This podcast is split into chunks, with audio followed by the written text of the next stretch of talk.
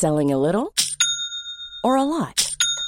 Shopify helps you do your thing however you cha-ching. Shopify is the global commerce platform that helps you sell at every stage of your business. From the launch your online shop stage to the first real life store stage, all the way to the did we just hit a million orders stage. Shopify is there to help you grow. Shopify helps you turn browsers into buyers with the internet's best converting checkout. 36% better on average compared to other leading commerce platforms because businesses that grow grow with Shopify. Get a $1 per month trial period at shopify.com/work. shopify.com/work.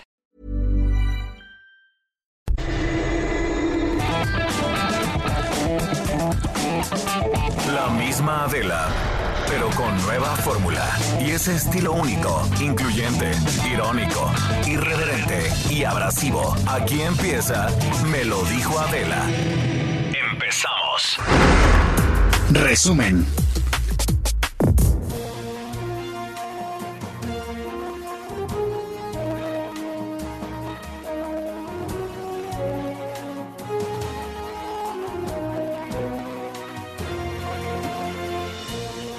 Hola, ¿qué tal? Muy buenos días. Los saludo con mucho gusto a todos ustedes que estamos de nueva cuenta juntos este martes 14 de abril y contentos justamente por ello porque estamos juntos compartiendo este este rato con Hoy en las noticias, el presidente López Obrador anunció en la mañanera que entre mayo y junio habrá una inyección económica para impulsar la capacidad de consumo de los mexicanos tras la emergencia por el COVID-19 y dijo que esta medida forma parte del plan de recuperación económica de su gobierno una vez que pase la emergencia. Epidemia que lo vamos a enfrentar. Vamos a iniciar con la recuperación económica. Ya estamos trabajando en eso y eh, mayo, junio, julio, va a haber eh, una inyección de dinero en beneficio de la población, sobre todo de los más pobres, para que tengan eh, capacidad de consumo.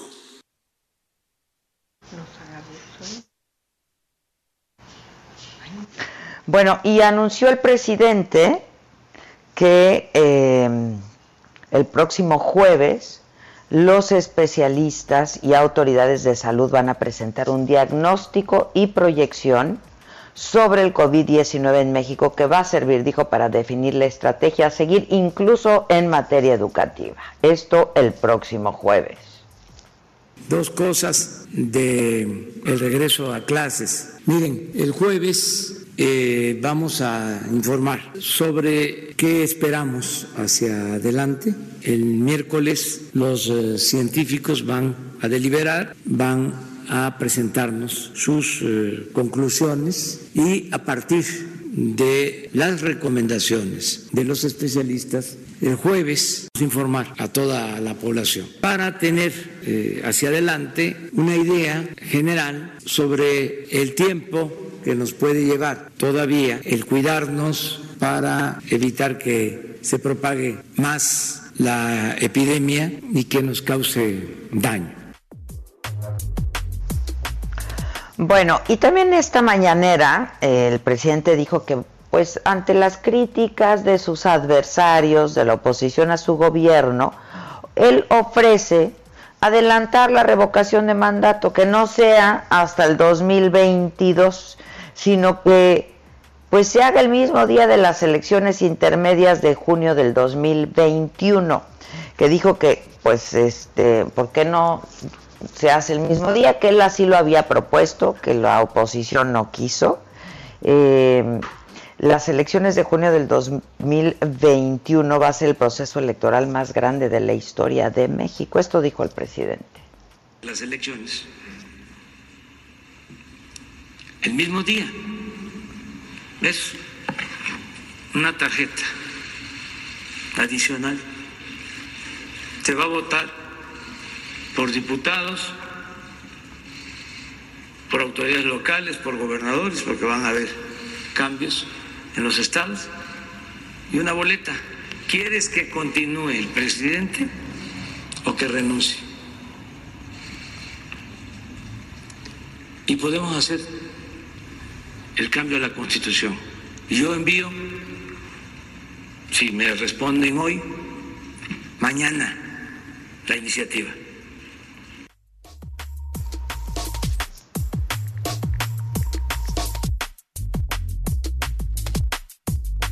Pues él está esperando que le respondan el día de hoy. Eso fue lo que dijo en la mañanera. Y el subsecretario de Salud, Hugo López Gatel, quien también estuvo en la mañanera, pidió denunciar a quien pudiera estar obstaculizando la entrega de insumos médicos a, hospitales porque, dice, esto está interfiriendo con el bien público y la salud de los mexicanos. A ver, lo es, la federación ya entregamos los insumos. Lo que pase de que los entregamos a que lleguen los pacientes, pues ya no es culpa nuestra ni es responsabilidad nuestra. En la narrativa social a veces permea la idea de si en esta localidad, en este consultorio, en esta cama de terapia intensiva no hay un eh, cubrebocas, es culpa del gobierno y se señala hasta este recinto o hasta esta persona que es el jefe de la nación. Tengamos claridad también en ese sentido. Las responsabilidades del gobierno federal son procurar los insumos que hemos venido procurando, pero el trayecto es muy largo. Entre que llega el avión y se distribuye, finalmente llega al punto de servicio al punto de uso. Y ahí están involucradas muchas personas. Entonces, efectivamente, hacemos un llamado directo a la ciudadanía, en este caso a los y las profesionales de la salud. Si ustedes en su unidad no tienen el equipo, ayúdenos a encontrar quién fue el que obstaculizó que llegara el equipo. Nosotros podemos decir, con evidencia en la mano, que los equipos fueron adquiridos, que los equipos fueron transportados y que los equipos fueron entregados. Si localmente no llegan a donde deben estar, que es en la cama del paciente para que los use la médico, la médica, el enfermero y la enfermera. Entonces alguien está obstaculizando. Denúncienlo.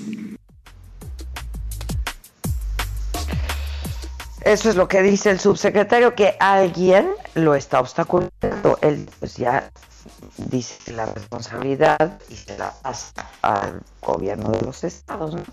Eh, y explico qué sucede con los niños en esta pandemia del COVID-19 y reitero quiénes son otra vez los grupos vulnerables que requieren cuidarse más, que son pues quienes están comprometidos, ¿no? tienen la salud comprometida de alguna manera. Los niños no son una población de alto riesgo, a diferencia de lo que sí seguimos considerando para los adultos mayores, las mujeres embarazadas, las mujeres embarazadas y las personas que padecen enfermedades crónicas. Dijo también que hasta el 70% de las personas podrían tener la infección sin presentar enfermedad alguna ni síntomas y que ni siquiera se darán cuenta que están contagiadas. Vamos a tener personas que se infecten sin darse cuenta, porque ni siquiera tengan síntoma alguno o tengan síntomas mínimos. Y esta va a ser la enorme, enorme mayoría de personas. Y en México y en cualquier país del mundo se anticipa que hasta el 67 o 70% de las personas eventualmente vamos a tener infección esperamos que la enorme mayoría sin tener enfermedad alguna. Esto es lo que... Eso no significa que quienes no sientan síntomas o no presenten síntomas no estén contagiando a su vez.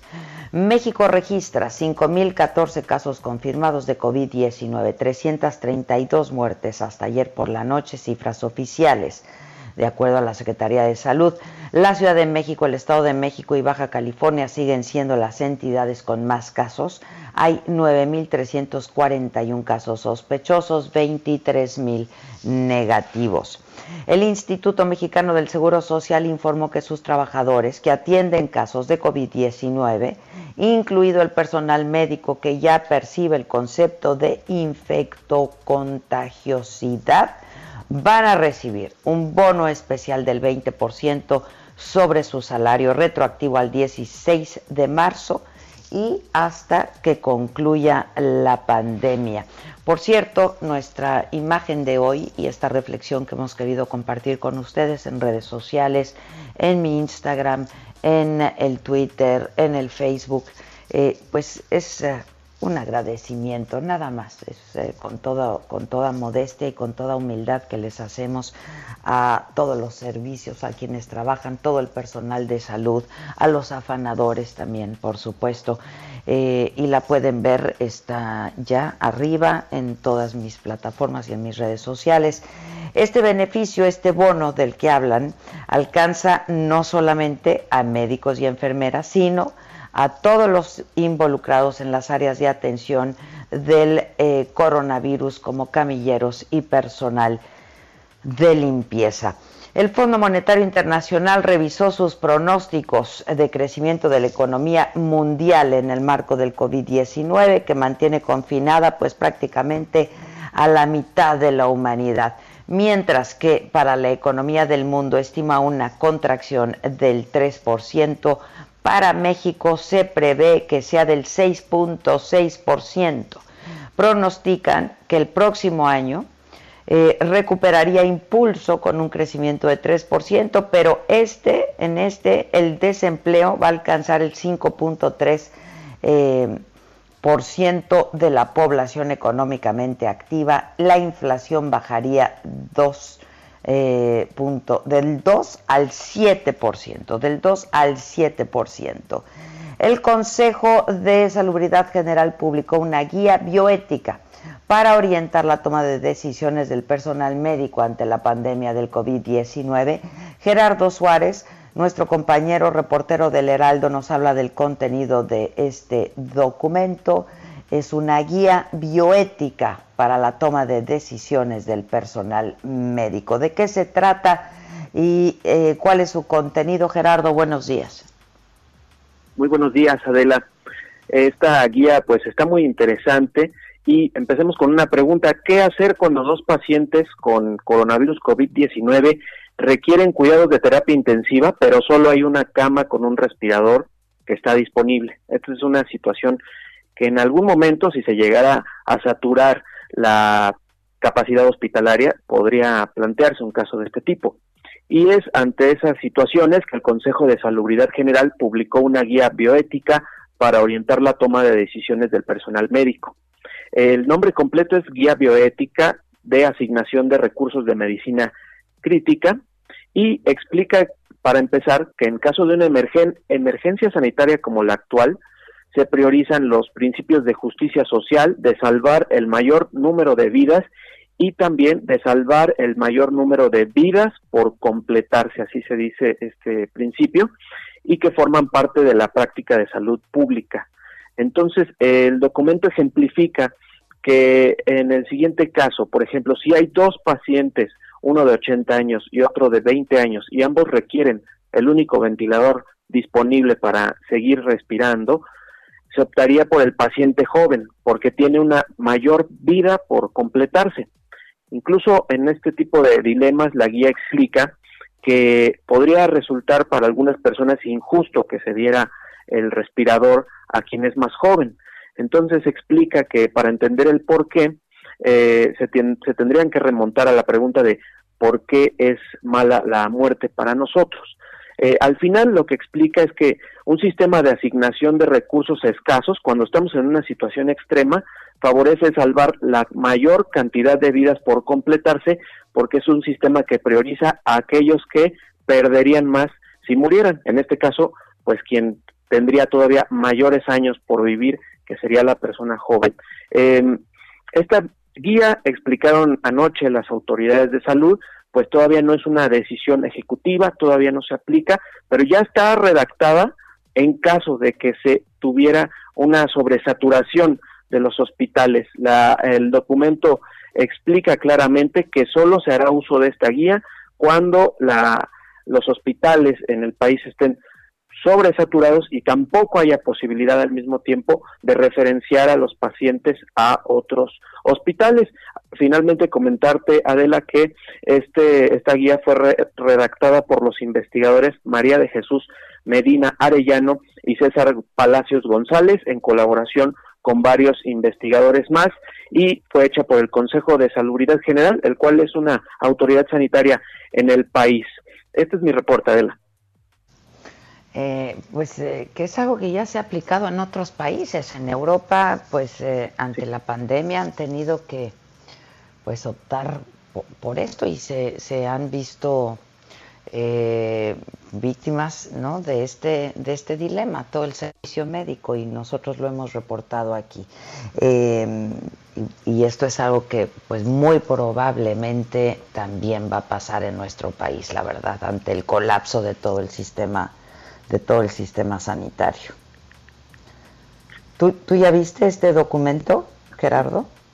Eh, lo, estamos, lo hemos estado revisando eh, y sí, como bien decías, es una eh, un dilema que se ha presentado en otros países. Por ejemplo, en Italia, cuando veíamos estas escenas del crecimiento tan acelerado y de muertes en, en ese país por el coronavirus COVID-19, también se llegaron a redactar documentos o guías de este tipo y, generaron mucha polémica por este tipo de decisiones que llegarían a, a plantearse eh, dada la el rebase de la capacidad hospitalaria. En, en el documento que mencionamos de México, eh, lo he estado revisando, eh, plantea de inicio que en las unidades de cuidados intensivos de los hospitales se tiene que elegir un equipo un equipo de triage o triaje que está compuesto por un médico urgenciólogo o internista, un profesional de la enfermería también en esta área de medicina interna o de urgencias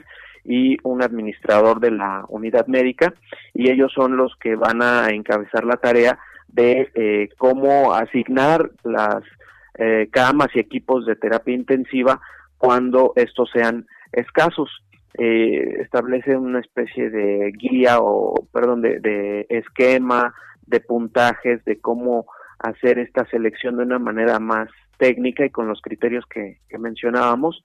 E incluso plantea que eh, una especie de sistema de puntos y en casos hipotéticos si llegaran a empatar eh, dos personas con la misma necesidad de eh, un respirador, pues se dejaría esta decisión al azar prácticamente. Entonces, es un documento muy interesante que ha redactado el Consejo de Salubridad General. Así es. Bueno, pues este, ojalá que no tengamos que llegar a esos extremos, pero pues todo apunta hacia allá. Gracias, Gerardo. Gracias, buenos días. Y en medio de la emergencia, más de 21 mil migrantes centroamericanos están varados en las fronteras norte y sur de México porque sus países han cerrado sus fronteras. Misael Zavala nos habla de esta situación. ¿Cómo estás, Misael? Adela, buenos días. Pues efectivamente, como bien lo comenta, son 21.500 personas de Centroamérica que se han quedado varadas en México. Esto debido principalmente a que los países como eh, Guatemala, El Salvador cerraron sus fronteras, incluso a sus propias, eh, a sus propios connacionales eh, pues cerraron incluso sus cierres fronterizos, bueno, hicieron cierres fronterizos eh, que impiden que, eh, que las personas puedan pasar vía terrestre a, esta, a estos países desde México. De acuerdo con las estadísticas del Instituto Nacional de Migración, en la frontera norte del país se tiene el registro de casi 12.500 extranjeros varados, mientras que en la frontera sur sur se encuentra eh, a 9.000 personas también varadas, eh, según estas cifras del Instituto Nacional de Migración. Y consultada al respecto, Maureen Meyer, directora para México y Derechos de Migrantes de la Oficina de Washington para América Latina, WOLA, eh, dice eh, pues que también los, los las personas detenidas, los migrantes detenidos en centros de detención, viven en una situación de sobrepoblación en estos centros en las fronteras tanto de México con Estados Unidos y con Guatemala, por lo que ponen en riesgo a los migrantes que se encuentran eh, en estos centros eh, debido a que puede haber una, un mayor contagio de coronavirus. Eh, dijo la experta que muchos migrantes quieren regresar a sus países de origen en Centroamérica y los propios gobiernos eh, no los han recibido bajo pretexto de contagios masivos de COVID-19.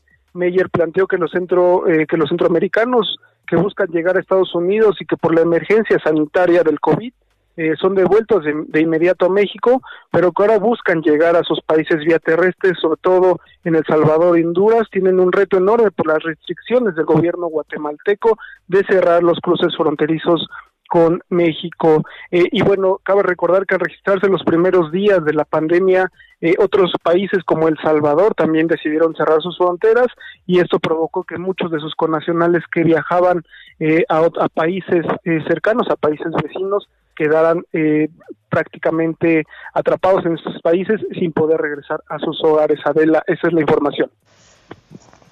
Gracias, Misael. Imagínense esta historia. Yo de verdad ayer no, no, no, no cabía en mi asombro, pero al mismo tiempo, pues en estas cosas que vamos a empezar a ver cada vez con más frecuencia, en Oaxaca desaparecieron 20 equipos médicos, ventiladores, imagínense ventiladores mecánicos que habían sido entregados al Hospital Civil Dr. Aurelio Valdivieso el sábado pasado. Al día siguiente ya no estaban. Karina García, ¿cómo va la investigación y cómo desaparecieron estos equipos? ¿Cómo los sacaron de ahí? ¿Cómo estás? Buenos días. Karina. Sí, Adela, buenos días. Bueno, para informarte que el gobierno Buenos días. Informarte que el gobierno de Oaxaca confirmó el robo de 20 equipos que servirían para la atención de pacientes infectados por COVID, además de la investigación realizada por la desaparición de al menos siete ventiladores mecánicos en el Instituto Mexicano del Seguro Social. Los equipos sustraídos fueron entregados al Hospital Civil Dr. Aurelio Valdivieso, que se ubica en la capital del estado este fin de semana Además, el gobierno, el gobernador Alejandro Murat Hinojosa, pues dio su postura ante estos hechos y dijo que se aplicará todo el peso de la ley, lo que se está en juego es la vida. Además dijo que se realizará un inventario para que los trabajadores de salud tengan certeza de que se les brinda el equipo de protección necesario. Explicó que en el caso del IMSS fue reportado la desaparición de al menos siete ventiladores, por lo que se realizan las investigaciones correspondientes para dar con él o los responsables. No podemos ser nuestros propios enemigos, expuso el gobernador, quien además dio a conocer que se comprará equipo externo al que será entregado por la federación. Se comprometió a dotar además de equipos médicos necesarios en los 25 hospitales que funcionarán para la atención de personas infectadas por coronavirus, entre ellos el Hospital de Alta Especialidad, el de la Mujer y el Niño Oaxaqueño. Y pues, eh, Adela, comentarte que hasta este momento, de acuerdo al gobierno del Estado, pues continúan las investigaciones en torno a este robo de 20 equipos, pues como comentábamos al inicio de la nota, que servirían para la atención de pacientes infectados por COVID aquí en Oaxaca. Qué cosa, qué cosa. Gracias, Karina. Buenos días. Gracias. Y ahí les, ahí les va esta otra historia. Resulta que el exalcalde de Tonalá, Jalisco, Jorge Vizcarra, exhibió a su hijo en redes sociales porque el joven convocó a una albercada, ¿no? Se le hizo fácil, pues no salir, pero invitar a sus cuates a una albercada en plena contingencia. Este, yo que sus amigos no me le acercaba. En una de esas tiene coronavirus porque él no se resguarda en casa. Esto fue lo que dijo, parte de lo que dijo el exfuncionario. Eh, y pues entiendo, yo creo que el temor del padre de ver que, que, los hijos no están entendiendo la gravedad y la dimensión del problema eh, Mayeli Mariscal, compañera nuestra también eh, del Heraldo en Jalisco. ¿Cómo estás, eh, Mayeli? Buenos días.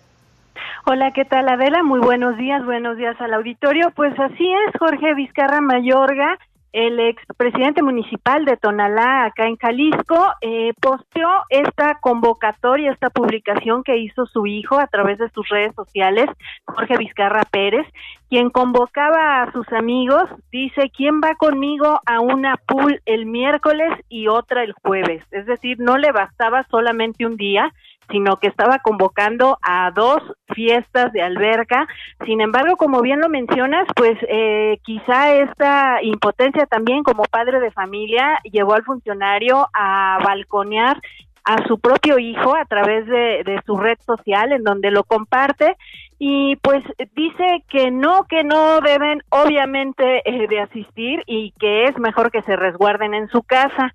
Y eh, pues ahí la, la información, la verdad es que esto se hizo viral y prácticamente en muchos grupos de WhatsApp y en la red social se estuvo compartiendo por gente de aquí de Jalisco. Y pues obviamente el llamado es a que permanezcamos en, en este aislamiento social porque pues todavía la curva de contagios eh, podría aumentar. El día de hoy también la Universidad de Guadalajara estará dando una rueda de prensa en donde se nos informará cómo están eh, pues manejándose esta estadística, este modelo predictivo que ellos implementaron y que ofrecieron al gobierno del estado. Solamente comentar que en Jalisco en estos momentos se reportan 159 casos confirmados y 11 defunciones. Esa es la información, Adela. Que te agradezco mucho, te mando un abrazo, muchas gracias.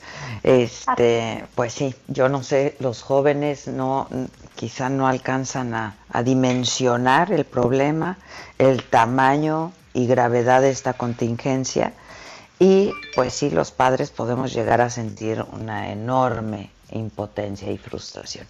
Vamos a hacer una pausa y regresamos enseguida. Yo soy Adela Micha y me estás escuchando por el Heraldo Radio. Volvemos. ¿Dónde lo oíste? ¿Quién te lo dijo? Me lo dijo Adela. Regresamos en un momento con más de Me lo dijo Adela por Heraldo Radio. Continuamos con el estilo único y más incluyente, irónico, irreverente y abrasivo en Me lo dijo Adela por Heraldo Radio. ¿Me estás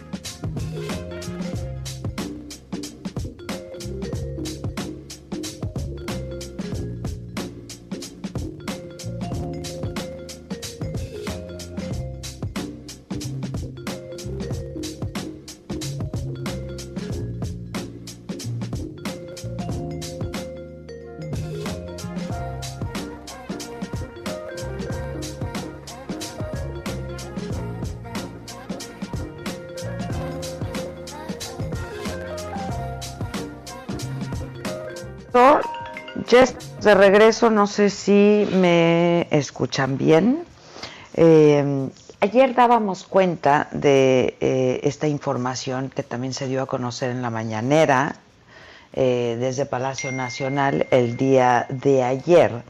este acuerdo que fue firmado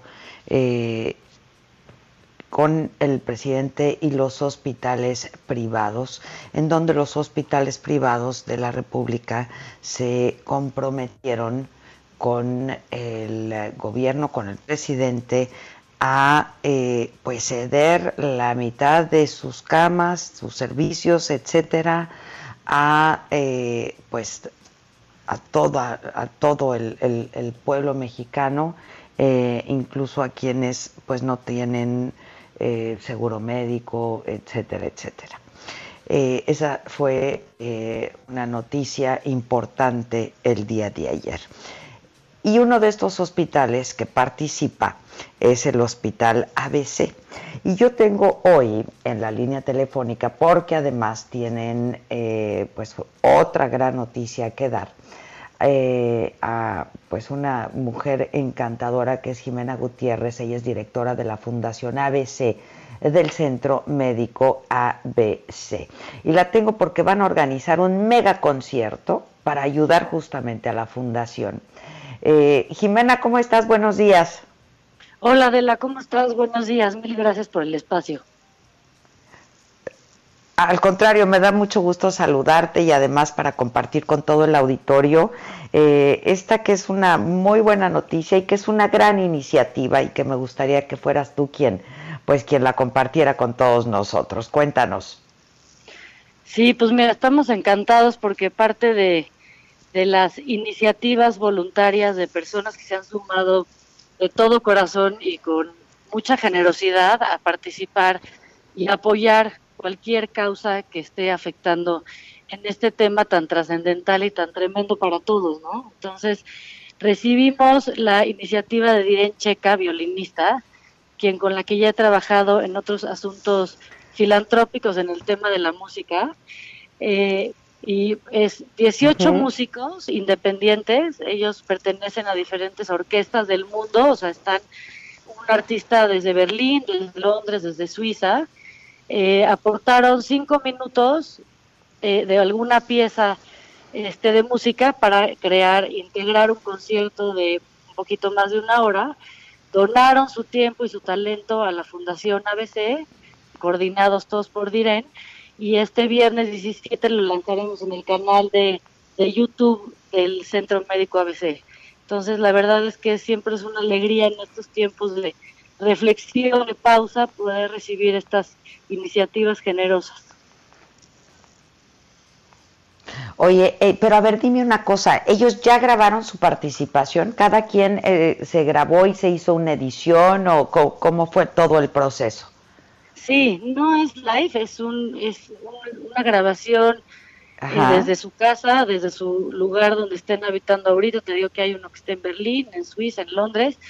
Cada uno desde su casa grabó con la, mejor tecnología que pudo este, su pieza y Diren integró toda esta y hizo la edición del, del concierto y pues bueno, pues la lanzaremos el viernes para que la disfrutemos. Sí. Qué maravilla. A ver, eh, ¿cuánto dura? ¿Cuánto cuánto dura todo el concierto? Y Son 60 este, minutos de música. La edición. Ajá.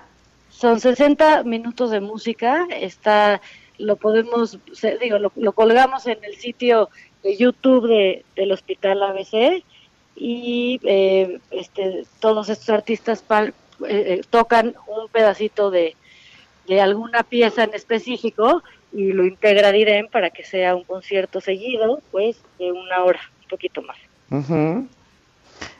Ya, este, ¿cuál es la, la, música? ¿Sabemos qué es lo que se va, se va a escuchar y cómo se integró, Jimena? Sí, mira, por ejemplo, son, son diferentes este, piezas, ¿no? Interpretadas por todos estos artistas. Un, ah, son distintas, ok, ok. Son distintas, es un chelista, un tenor, que él es el de que viene de Berlín. La verdad es un, un súper orgullo. Todos son músicos mexicanos, top, top, que tuvieron este ganas de contribuir de alguna manera en este en este tema, ¿no? Entonces es un chelista, un pianista, un, este, un guitarrista eh, clásico, un tenor, una soprano.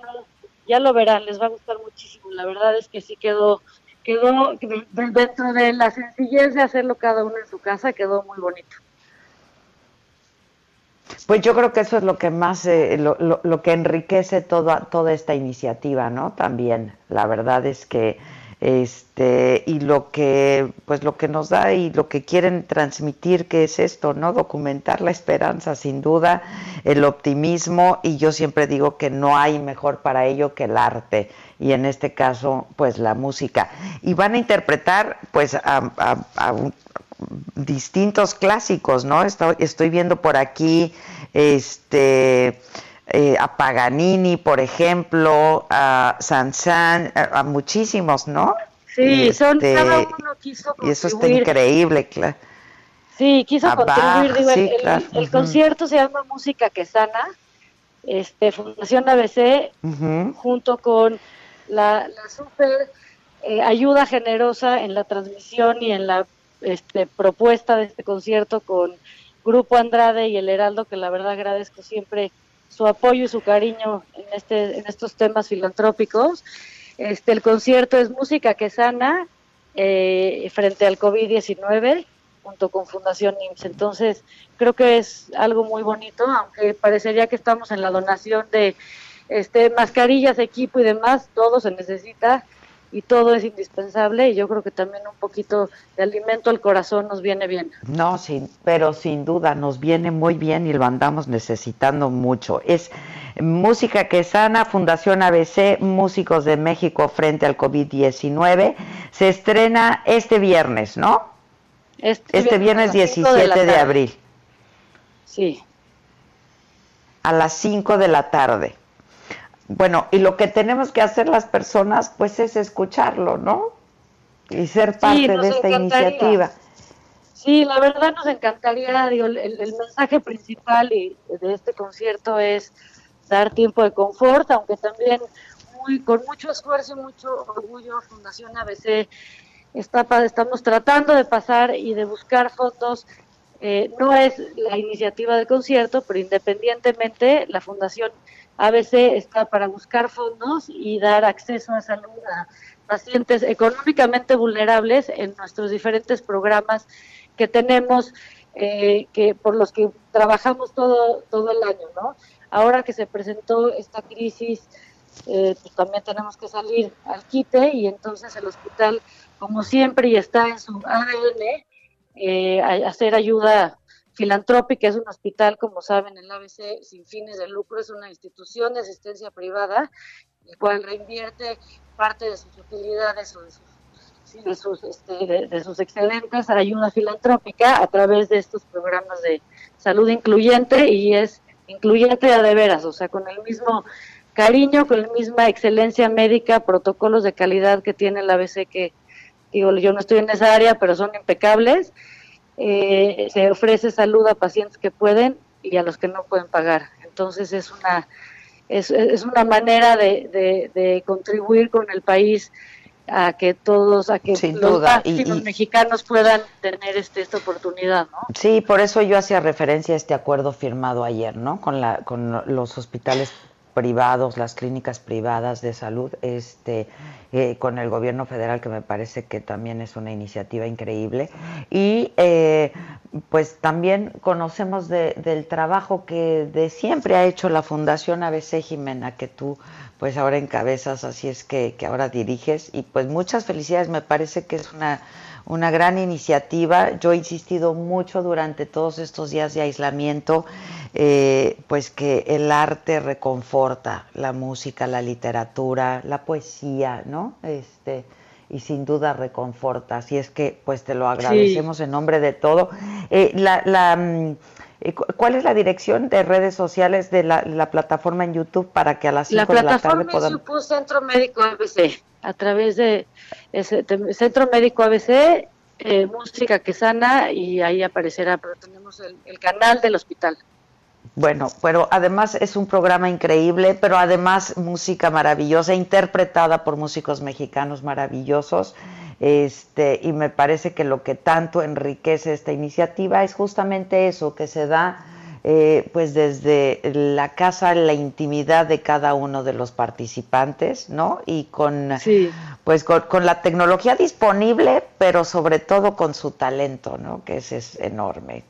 sí, sabes que, cada uno, cada uno desde, desde donde se pueda ayudar, donar, este, estar, estar cerca de quien más lo necesite, pues si estos son músicos y lo que ofrecen es música, pues aprovechemos este su su espacio y su generosidad y de parte de la fundación trabajando durísimo para poder dar acceso al máximo número de pacientes, digo, de acuerdo a nuestra capacidad instalada y recursos humanos que cuenta el hospital, pero siempre abiertos a, poder eh, ofrecer esto que es lo que hace el hospital desde su nacimiento, no es ninguna novedad, pero somos muy humildes y muchas personas no lo saben, pero bueno, la ayuda filantrópica y social que, eh, que abre el hospital y que siempre todas y las mujeres no que trabajan ahí también son muy admirables. sí la parte del voluntariado de las Pink del voluntariado. Ajá, sí, con todo su amor y su cariño. Entonces el chiste es poder ayudar a cada uno donde estemos a, a quien lo necesite y si este tema de salud que está por muy muy muy complicado y muy rebasador a todos pues hagamos lo mejor posible para que el que atienda salud lo haga de la mejor manera, el que dé música lo haga de la mejor manera, el que transmite las novedades como tú, Adela, pues mil gracias por, por poder al contrario. contribuir. Al contrario, te lo agradezco yo enormemente por, eh, pues, por pensar y por darle también un espacio al, al, arte y a la música. Una última pregunta. Quienes participemos de esto este, como espectadores, ¿no? Este, de, este concierto el próximo viernes a las 5 de la tarde en redes sociales. ¿Hay alguna manera de hacer algún tipo de donativo o algo? Mira, no es el propósito, pero me encantaría que sí conocieran quien esté interesado y quien dimensione la necesidad en la que nos estamos encontrando. Me encantaría que ¿Cómo contribuir con la fundación, no? Sí, mira, está en la página institucional del Centro Médico ABC, hay un apartado de coronavirus en el que hay información útil y este reciente y cambiante y demás. Y dentro del coronavirus está la parte de este programa en específico de, este, de coronavirus que impulsa la Fundación ABC. Independientemente de este programa, bueno, pues te platicaba que también impulsamos otros programas de oncología pediátrica, eh, eh, este, problemas del corazón, este Parkinson, epilepsia y demás, que bueno, esos, esos temas seguirán andando en el hospital, pero ahorita estamos sí con un impulso muy importante en el tema que atender, que es la parte del coronavirus, ¿no? Sin duda. Te agradezco mucho, Jimena, y felicidades, ¿eh? Gracias. Muchas gracias. gracias. Gracias, Jimena. Y ahí vamos a estar en primera fila para, para escuchar y participar de este concierto. Agradezco muchísimo y mil gracias. Al contrario, un beso. Gracias, Jimena Gutiérrez, directora de la Fundación ABC del Centro Médico ABC. Participemos de este concierto el próximo viernes a las 5 de la tarde en la plataforma del Hospital ABC, de la Fundación ABC. Patito, ¿cómo estás? Deportes.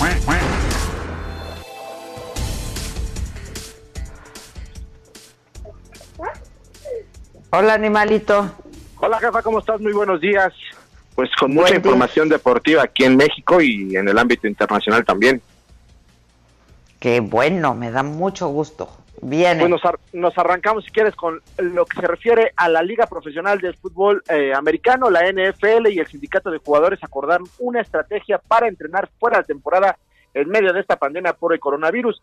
Según el acuerdo, los clubes podrán comenzar entrenamientos online con sus jugadores el 20 de abril sin permitir el trabajo en el campo.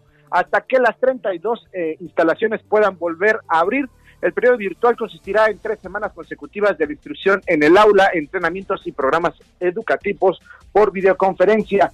Y una mala noticia, si lo quieren ver así, para todos aquellos amantes de la Liga de Ascenso del Fútbol Mexicano, ha trascendido que esta liga se va a dar por suspendida por la presión económica que ha generado este paro a raíz de la pandemia del coronavirus en México. Eh, y bueno, pues eh, en una reunión que tuvieron virtual los dueños de los equipos de la Liga de Ascenso, eh, decidieron dar por terminada la liga. y bueno, esto encaminaría no solo a que se dé por terminada la Liga eh, M, este, de Ascenso MX, sino también que desaparezca esta división eh, con el fin de poder empezar a desarrollar lo que se denominaría eh, pues eh, una liga de desarrollo con otro formato y con el fin de poder foguear a, futuras generaciones de futbolistas y bueno además pues sin duda pues Víctor nuestro amigo ahí en la cabina está muy triste porque el Atlante cuando mejor jugaba pues han decidido dar por terminada la liga de ascenso y sin campeón, sin nombrar a ningún campeón. Y bueno, esto será oficial en los próximos días y vamos a ver qué es lo que pasa en torno al fútbol mexicano. En este mismo tenor, te platico que eh, pues en el fútbol mexicano aún no hay un acuerdo para que la liga de fútbol mexicano de primera división pueda reanudarse, pero se ha trascendido por ahí que de acuerdo a pláticas con las eh, autoridades de salud, pues han recomendado que el fútbol mexicano regrese a su normalidad hasta el mes de junio. Y bueno, pues sin duda son meses largos y ahora estamos viviendo lo que es eh, pues el fútbol virtual que, que, ha dado mucho de qué hablar estos últimos días donde representantes de cada uno de los equipos de fútbol mexicano juegan en línea eh, pues eh, a través de estos videojuegos virtuales pues bueno esto es lo que nos está dando un poco de diversión en estos últimos días te quería platicar jefa que me habían invitado a ser parte de este torneo pero me lesioné por ahí del, del ya sabes del tobillo donde siempre es mi tendón de Aquiles lo sé, lo sé. Y bueno, eh, te platico ya para terminar rápidamente que la comisión eh, delegada eh, de la liga anunció que va a proceder legalmente en contra de la Federación Española de Fútbol por filtración sesgada e intereses de audios a medios de comunicación. Esto es lo que platicamos la semana pasada de este desencuentro que hubo en una reunión virtual y bueno, vamos a ver en qué para esta denuncia ante pues que van a proceder en contra de la Federación Española de Fútbol eh, los jugadores de esta liga, jefa. Así está el mundo de los deportes. Gracias, gracias Patito, buen día. Gracias, buen día. Hablamos al ratón, gracias. Claro que sí. Mamaquita, ¿cómo te va? Me va, me va, me va, me va, que ya es ganancia, oye. Sí, ya es ganancia, pero basta, ¿eh? Basta. Que hoy sea un buen día. ¿Qué tal de cuerda nos andábamos dando ayer? No, no, no, ayer no, no, no, no. Yo tengo que confesar que ayer berreaba hasta las 2 de la mañana y no conforme con eso, todavía vi una película que me estrujó el corazón. No, ya sabes, estos melodramas gringos, pero lo hice exprofeso para soltar todo lo que traía. Ya sabes que dices, quiero llorar, un melodrama Hollywood. Para tener pretexto, ¿cuál viste? Este, me Before You, yo, no sé cómo se... No, no, no, no, no, no, no. Sí, o sea, pero de soltar el moco. No, no, no, o sea, de veras, mi hija me decía, Maya. Hijo. y ella también estaba berreando, pero, pero yo más. Oye, bueno, si quieren berrear también, o tal vez ya la viste, pero Milagro en la celda 7 es para llorar y llorar y llorar y acabarte los clínicos. Me dijiste no la he visto. Hijo, no vas a parar, no vas a parar de verdad con estas actuaciones y con la historia. Entonces, pues si hoy te entra también la toxicidad y quieres llorar, quieres provocarte el llanto, me provocarme el llanto. Ok, ok, lo veré. ¿Cómo, cómo, es? ¿Cómo está en cómo se llama? Milagro en la en la celda 7. Está en Netflix. No, sé si será hoy eso lo que haré para llorar y no sé si quiero seguir llorando hoy. Pues sí, o, o puedes traumarte viendo pandemia en Netflix también. No, me, no, me he negado porque la veo ahí en, en, ya sabes, en recomendaciones y me he negado a ver eso. Fíjate que está buena, ¿eh? La verdad es que yo tenía miedo y dije, no, ya, o sea, nada más me voy a asustar, me voy a poner paranoica. Y no, al contrario, explican eh, pues cómo van naciendo estos distintos tipos de influenza, cómo las controla cada país, cómo no las controla cada país. Está, la verdad es que está buena y no, no te deja con, con miedo, al contrario, te aclara muchísimos panoramas y ves cómo se atienden estas epidemias en muchas ciudades del, del mundo. Entonces sí te la recomiendo. No te va, no te va a asustar. Ok, ok. Bueno, voy a, lo voy a considerar, mamá. Considera, considéralo. Pero yo te debo risas, ¿verdad? Me debes risas, yo ya no puedo más. No, yo hoy te las hoy te las voy a pagar porque me encontré algo que, que tiene mi tipo de humor. Ya sabes, ese humor gandalla y acidito que nos gusta? ¿Sí te suena? Sí, claro que me suena. ¿Quieres que me arranque con lo macabrón? Por favor. Ahí te va. Lo macabrón. Bueno, pues vamos a empezar para, para podernos reír de la situación un poquito y de cómo las familias lo viven. Pues ubicarás a Brenda Besares, que es esposa de Mario Besares, que estuvo en la cárcel acusado supuestamente de haber tenido algo que ver en el asesinato de Paco Stanley. Bueno, pues ellos resulta que son unos figurones de la televisión en Monterrey, ¿eh? O sea, así como el Poncho de Nigris, que es figura regia, allá, ¿no? En ese microcosmos de la televisión regia, pues ellos también. Y la esposa, Brenda, estaba grabando un video aconsejando a la gente, pues en estos días de confinamiento, y esto es lo que pasó cuando se aparece su esposo y yo quiero darle el premio a la esposa más gandalla del mundo. Escúchalo. me costó trabajo levantarme. Son días difíciles, son días tristes y nos cuesta el encierro. Y danos unos consejos, tú que has estado encerrado algún tiempo.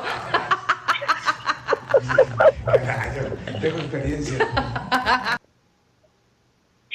Híjole. Está increíble. Sí, es un nuevo nivel de gandallez, ¿estás de acuerdo? Está increíble, pues tiene razón, tú has estado encerrado, danos algunos consejos. Pero aparte te voy a mandar el visual en este momento porque el pobre, o sea, el güey va subiendo las escaleras, así de que lo trae haciendo chambas en la casa, ya sabes, y va subiendo justo en el momento, queda perfecto, de bueno, pues tú que has estado encerrado. Ya me llegó el visual, a ver, ahorita lo voy a ver. Oye, está buenísimo. A ver, vuélvalo a poner. Este, y nos vamos a corte.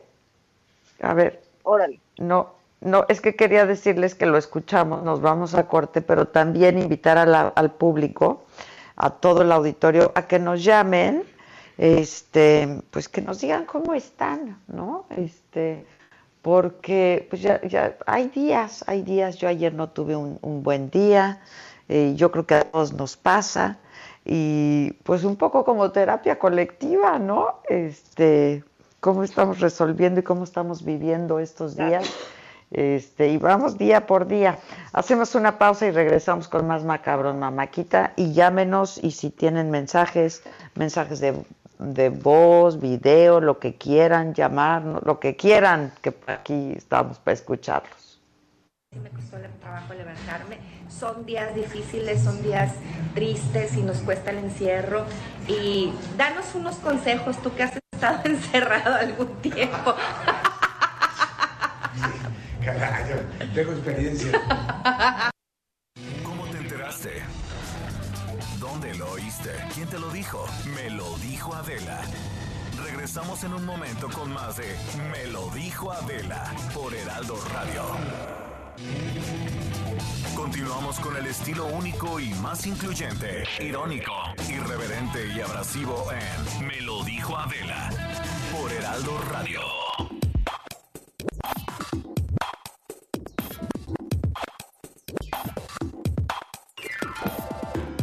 Quita.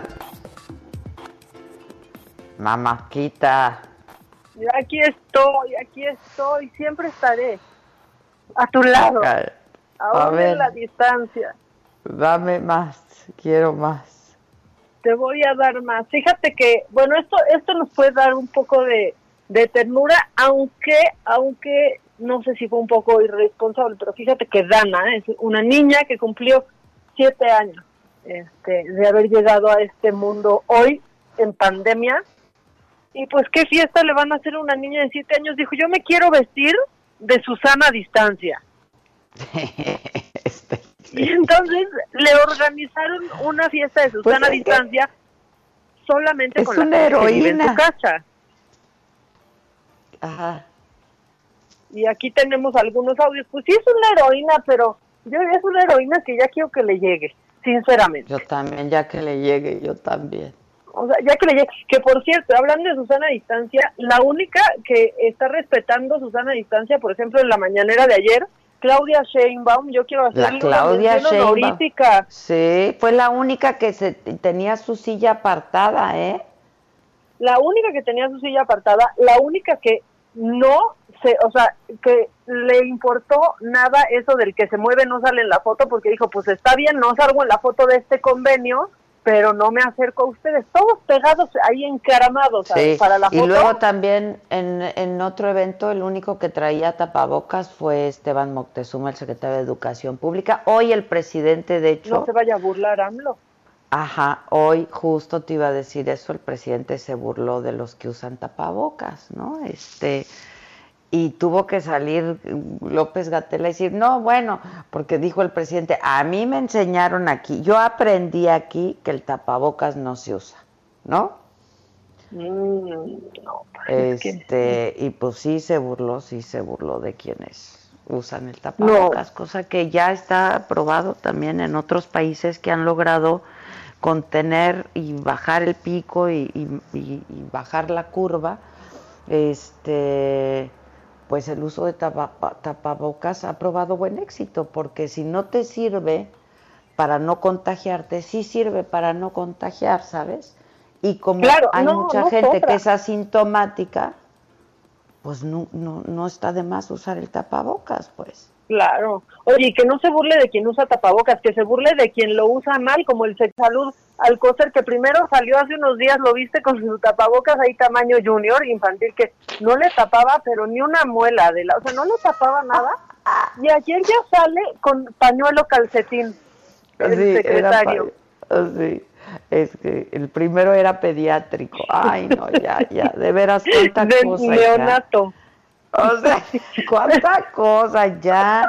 Pero ¿por qué el presidente insiste? Y hoy, pues nada, habló de Talía, habló de Derbez, habló del Chicharito, pero sin mencionar, ay, se los dejo de tarea como si fuera tan difícil. Bueno, a lo mejor para sus lords es, puede resultar un poco difícil, ¿no?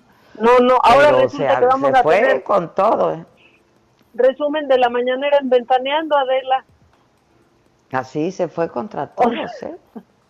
No, no, no. Bueno, pues... Que antes le... ¿Eh? No, que antes qué, que antes qué.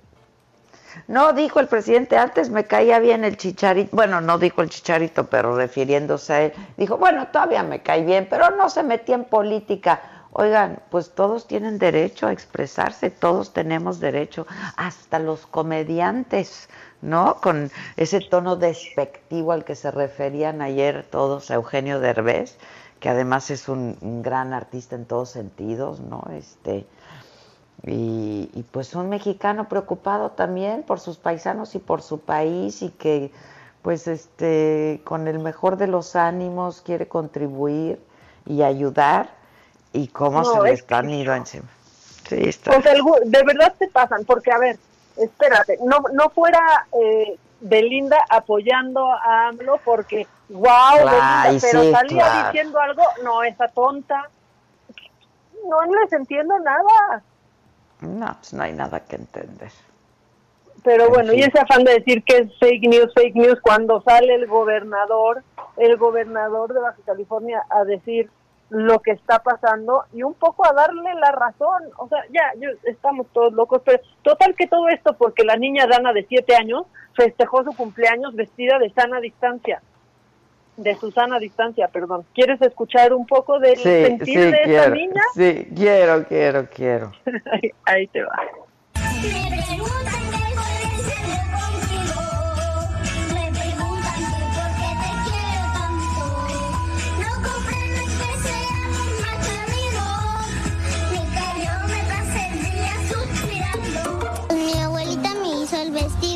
yo quería la, la fiesta del coronavirus. Ella me dijo, abuelita, pues ya no va a tener fiesta. Yo la vi que se puso muy triste y le dije, no te preocupes, hija, aquí te lo hacemos. Pues la vi bien ilusionada y dije, pues tengo que ir a comprarle a mi hija para hacerle traje. Este, le dije a mi hija, el mismo día todo surgió, de su cumpleaños, le dije, este, ya vengo acá con la piñata, ya tengo el disfraz para la niña, todo esto. Y pues así fue como se realizó la fiestecita de mi nieta, así que sin familiares, sin amiguitos y pues respetando lo de la contingencia. Comimos alitas, luego rompimos la piñeta, luego comimos pastel. Estaba muy contenta, la verdad sí, no fue como ella lo hubiese querido con sus compañeros y todo, pero yo siempre le he dicho que las cosas suceden por algo. ¿Qué tal? ¿Qué tal? Sí, está bonito. La niña Dana. Bueno, eso está bonito y, no, qué bonito la niña y que sobre todo respetaron el no hacerle una fiesta y ves las imágenes, ahí está la niña solita en su inflable y solita cantando con los papás y la abuela, ya después le harán una fiesta, pero por otro lado, fíjate que tal vez como vamos creciendo nos vamos, bueno, no tal vez, seguramente nos vamos haciendo un poco idiotas en algunas cosas, algunos. Y este es el caso de este cuate que es, es venezolano, es youtuber, vive en México, se hace llamar, en lo pueden encontrar como Soy David Show.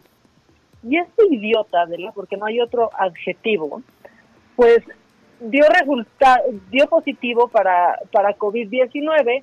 De hecho, subió un video grabando cuando el personal médico fue a su casa a realizarle la prueba y ahora decidió romper la cuarentena, estando enfermo, romper la cuarentena para ir al súper. Y sí, sí lo hizo. Subió un video al respecto. Aquí está. Sean bienvenidos a una estupidez más de las mías. Yo soy David Show y esto es un nuevo video. ¿Cómo están? Yo me siento mejor, aunque pasó lo que algunos me estuvieron deseando en el video anterior. Sí, me dio, me dio la cosa esa que está dando. Y todos los síntomas, la cosa respiratoria, la fiebre, todo, todo lo viví. De hecho, hasta fue gente de la Secretaría de Salud a la casa a atendernos a la Cuay Miami porque nos dio a los dos. Y dirán, y David, entonces, ¿qué haces en la calle? ¿Estás loco? ¿Eres un irresponsable? Eh, estoy yendo al supermercado porque necesito abastecerme y estoy en un horario donde sé que no hay casi personas para evitar cualquier contacto. Y también por eso vamos protegiditos para evitar contagiar cualquier cosa. Ahora, la mala noticia para los que me están deseando mal es que ya estamos bien y ya casi, casi terminando esto. Así que como necesito comer y no estoy de ánimo para andar preparando cosas, de hecho nunca estoy de ánimo para preparar nada, voy a comprar pizzas congeladas y vamos a ver qué onda, qué pasa, son buenas esas pizzas, valen la pena, cuál es la mejor. Entonces, bienvenidos a esta degustación de pizzas congeladas en cuarentena. Y si quieren saber más acerca de cómo fue el tema del virus, déjenme preguntar. ¿Qué tal esta estupidez?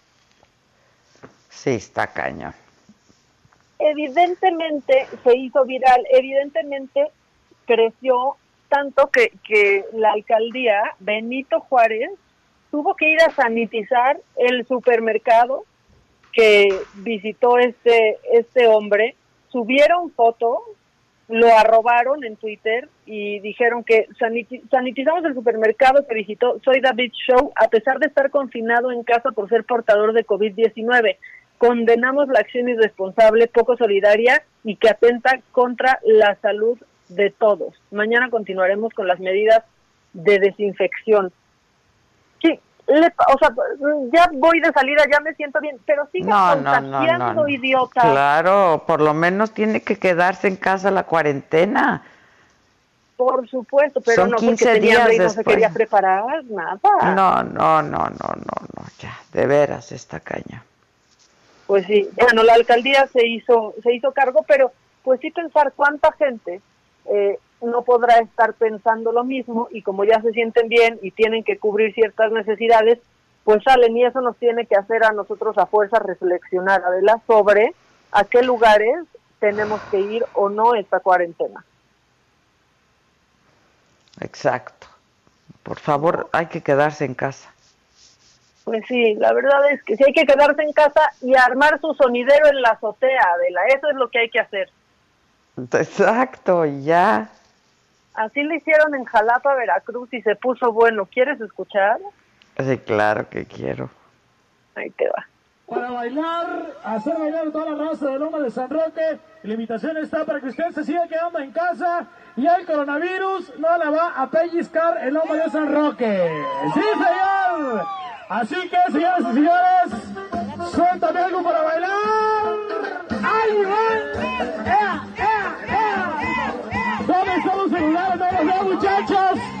Allá al fondo, allá arriba, saludos. A la banda allá al frente, la familia de los mofles. Eso es todo. A la banda allá al fondo, por allá hay otro teléfono, saludos, sí señor. A la familia Culebro, eso con la fiesta, señoras y señores, la familia Martínez Culebro. Sí, sí, sí. Eso, eso, eso, compadre. Así se vive el ambiente, señoras y señores, aquí en Loma de Cerraque. Si usted planeaba irse a Totorreal, quédese con nosotros para música. DJ Iván Mezclando en vivo. Ahí de la medalla. Eso, eso. Súbele, súbele, súbele, mijo. No le cambies. Aquí manda el patrón FM.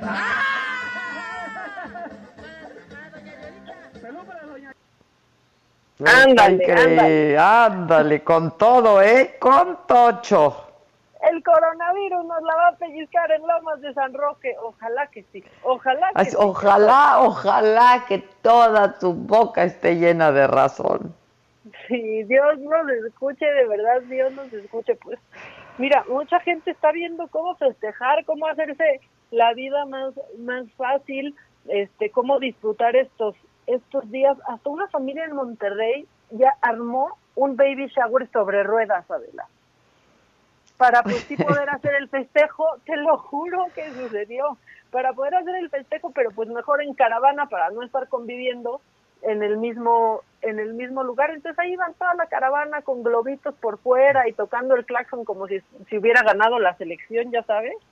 Este, pues hasta ahí hasta ahí muy bien, solo que lo mismo, la gente piensa que no pasa nada, de me bajo tantito a recibir el regalo y saludo de lejito. No, tampoco, tampoco. No hay, o sea, no hay concesiones en el aislamiento. Sí, no las hay, no las hay, no las hay. No las hay, pero bueno, aquí así están festejando la Es a tierra y lodo, a tierra y lodo, hay que entenderlo así. Solo con la gente que está bajo el mismo techo y ya ni modo, ya se fregaron. Así es, es temporal, es pasajero. Ya luego tomamos decisiones extremas. Exactamente, porque fíjate, ya para cerrar con esto macabrón, si se me permite, un italiano en Florencia se escapó de la cuarentena, de la, ya no ya no soportaba estar con su esposa e hija y agarró la bicicleta y que va por los cigarros. ¿Y que ya no regresó? No, pues sí tuvo que regresar porque lo agarró la policía este mientras estaba ya en la carretera, o sea, en dirección a Boloña. Ya estaba de verdad escapando el pobre hombre que ya no aguantaba a la esposa y, y a las hijas y se los dijo a los policías, me escapé, no podía aguantar estar discutiendo con mi esposa e hijas. Tuvo, o sea, no solo tuvo que regresar a su casa, sino que regresó tres mil euros más pobre porque tuvo que pagar la multa por haber roto el confinamiento. Claro, claro, pues sí.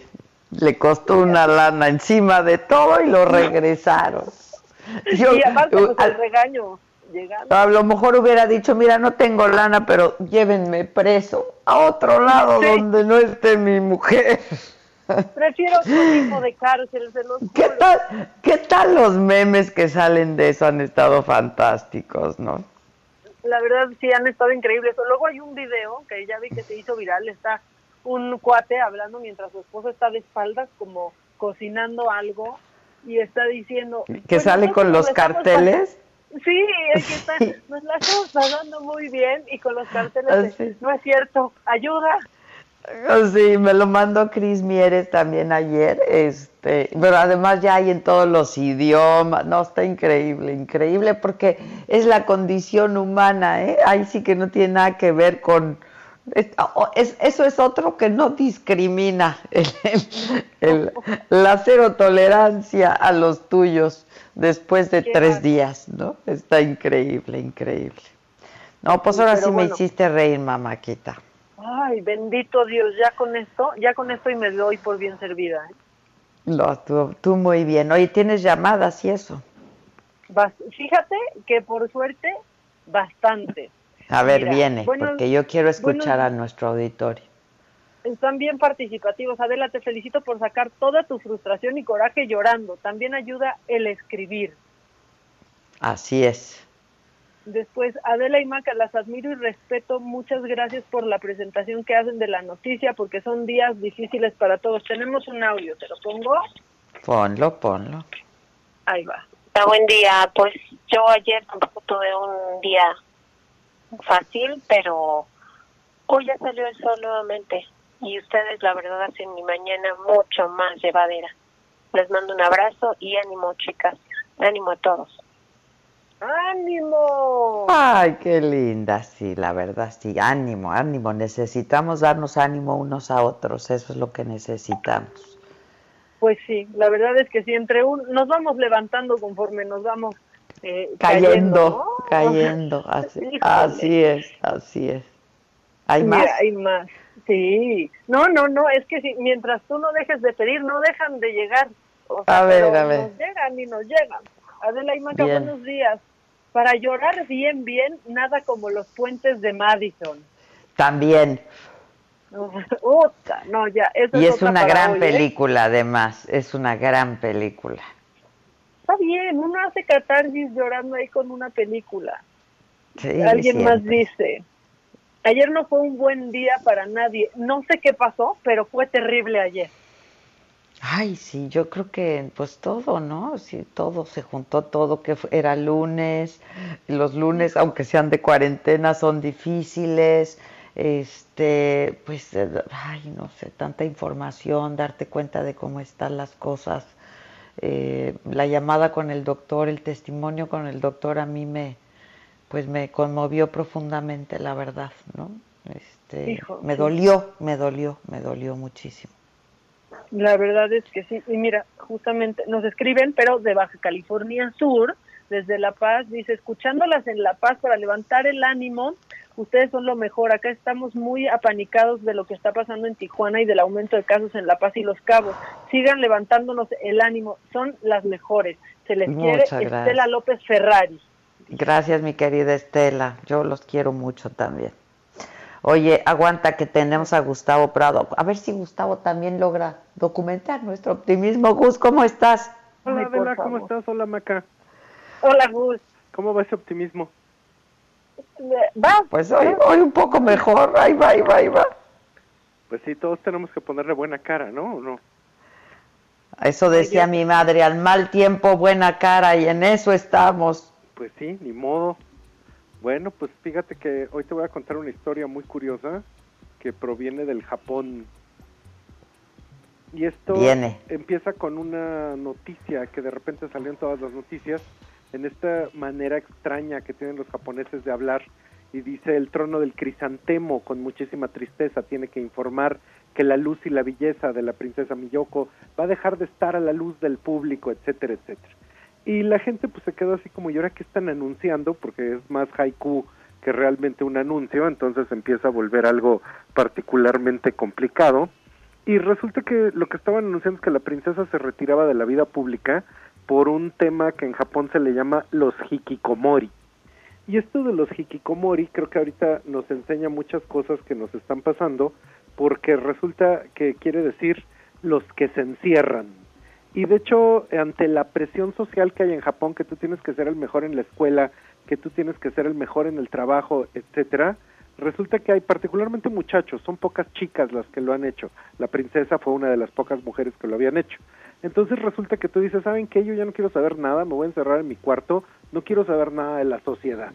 Entonces, una cosa que es muy rara para nosotros es que en Japón no hay psicólogos porque lo consideran como una cosa como medio vergonzosa o lo que tú quieras. Entonces, como es una cultura de la vergüenza, la familia pues no deja que nadie sepa que ya tienen un hikikomori y le empiezan a pasar comida a su cuarto, muchas veces tapan las puertas y las ventanas como para olvidarlo, entonces le pasan comida, le sacan la ropa sucia, se la meten limpia, etcétera, etcétera. Y esto fue un fenómeno que empezó hace como 20 años, de hecho los hikikomori más grandes ahorita tienen como 40 años. Y resulta que una vez que se aíslan en su cuarto, solo viven a través del internet y solo tienen comunicaciones a través de la pantalla. Entonces ya hay algunos de ellos que se han hecho así millonarios en estos temas de programación y comprar cosas de internet, etcétera.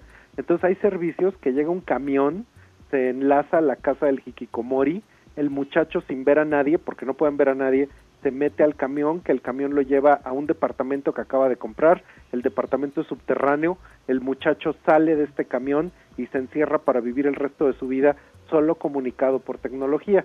Ahora, esto que estoy contando suena una locura, pero resulta que el Ministerio de Salud japonés considera que ya tienen 10 millones de hikikomoris y que es un problema social gigante porque cada vez más gente se les estaba yendo hacia ese mundo, hacia ese mundo del aislamiento. Entonces empieza a ser verdaderamente como de película de ciencia ficción. Hay un libro que se llama uh, Shutting Out the Sun, Cerrando el Sol, y esto es como Japón creó su propia generación perdida, donde te están contando esto de cómo se dieron los hikikomori. Y resulta que lo que pasa es que la única manera de que dejes de serlo, y hay familias que lo han hecho, es que hay muchachos que pues literal se los llevan amarrados, los sacan de Japón y los avientan en Corea del Sur. Y en el contacto con una sociedad que no es tan restrictiva, que no es tan ordenada y que no tiende a la perfección como es la sociedad japonesa, entonces los chavos salen y se, digamos que se normalizan. Entonces dejan de ser ermitaños y vuelven a tener este contacto con el mundo. De hecho, las características que tienen es que pasan todo el día encerrados en su cuarto, solo tienen relaciones a través del Internet, no hay situaciones sociales, no hay relaciones sociales. Eso hace que esto lo hagan durante más de seis meses y de hecho, esto que te contaba, hasta inclusive décadas. Y una de las cosas que están sucediendo es que ahorita se está hablando en todas las noticias del mundo que pues ahora con el confinamiento, pues todas las personas del planeta estamos viviendo como estos rasgos de los hikikomori y particularmente ellos con el tiempo desarrollan depresión, este, se vuelven como con problemas de inseguridad, como con miedo a salir al mundo. Y esto es algo muy curioso porque nos está hablando un poco de qué pasa cuando la gente se aísla y deja de tener contacto social. Fíjate. Entonces ahora todos japoneses, todos kikomori. Pues es que hay un síndrome, ¿no? Pues sí. Ajá. Ahora, de hecho, el primer libro que habló de cómo era Japón durante la Segunda Guerra Mundial es el Crisantemo y la Espada, que esto lo organizó la, pues el gobierno de Estados Unidos para entender quién era el enemigo. Entonces ahí por primera vez te hablaban de sus costumbres del honor, de la vergüenza, de cómo comían pescado crudo, etcétera, y en ese momento fue como una gran sorpresa para el mundo conocer que Japón realmente era pues un casi casi un planeta totalmente diferente. Y dentro de eso, como este libro de Shutting Out the Sun, El Crisantemo y la Espada, etcétera, son un poco como El laberinto de la soledad, son libros que son como el instructivo y la guía para entender a Japón, así como El laberinto de la soledad es como el instructivo para entender a México, ¿no? Octavio Paz dejó ahí este el cómo utilizarlo. Entonces, esto es bien interesante porque algunos países que tienen una cultura tan compleja, pues tenemos estos libros que nos enseñan cómo funcionar. Entonces, es bien interesante si alguien eh, ahorita que está en su eh, cuarentena lo puede oír, entonces eso sería muy bueno, lo puede leer. Y de hecho, el primer psicólogo que lo empezó a ver fue un señor que se llama eh, Saito Tamaki, de la Universidad de Tsukuba, que fue el primero que diagnosticó que existía esto de los hikikomori, los aislados. De hecho, también ahí en YouTube hay como varios documentales que están hablando del fenómeno. Y ahorita esto también, una cosa que está pasando, acaban de salir unas estadísticas de qué está consumiendo en medios las generaciones. Entonces resulta que los boomers o las generaciones más grandes se metieron a ver la televisión tradicional y el cable. Los millennials se pusieron a darle duro con los servicios de streaming, por ejemplo Netflix, pero los chavillos están viendo más que nunca YouTube lo cual es muy interesante porque son tres maneras de meterte a consumir contenido y también tres maneras totalmente diferentes de comunicarte, porque si uno lo ve, pues uno es como la programación tradicional que te daban un solo sabor a todos, el Netflix pues ya te permite como administrar qué ves y cuándo lo ves y YouTube es esto que son como pequeñas mordiscos de contenido que tú mismo vas decidiendo cuándo y cómo lo tomas, pero que se vuelve así como tan omnipresente y obsesivo como el Instagram. Entonces, eh, todos estos están reaccionando a esa misma idea de Hikikomori, el ermitaño que busca cómo entretenerse en su pequeña cueva. A ver, repítenos el libro, ¿qué, qué leemos? El libro se llama Shutting Out the Sun, cómo Japón creó su propia generación perdida. Ok, ah, está bien interesante, ¿eh? Sí, de hecho hay documentales en YouTube completos, inclusive de la televisión española, de cómo llegan y la familia te enseña cómo está el chavo encerrado y que lleva ya dentro 20 años sin salir de su cuarto. Es impresionante. Está, impresionante. Me mandas, este, mándame, mándame el título y eso y a ver si lo puedo bajar o lo pido por Amazon. A ver claro, júralo que estás en Kindle. Sí, seguramente. Ya vas, buenísimo. Gracias, Gus. Evitemos ser y evitemos. Oye, este, tus redes sociales para que la gente pues siga todo lo que Trendo MX y muchas de las historias que te he estado contando estos días hice como una transmisión de cómo vienen las tendencias post coronavirus y le fue re bien, ya lleva 45 mil views en Facebook. Buenísimo. Entonces ahí sí, si alguien lo puede ver de quien nos oye, Nada me daría más gusto. ¿Mm? Ah, y, y, además es un gusto siempre verte. Te agradezco mucho, mi querido Gus. De, de veras. Te abrazo sí, mucho. ya urge, ya urge, urge. Besos. Te mando besos, gracias. Mamáquita, aguántame, voy a hacer una pausa y regresamos. No se vaya.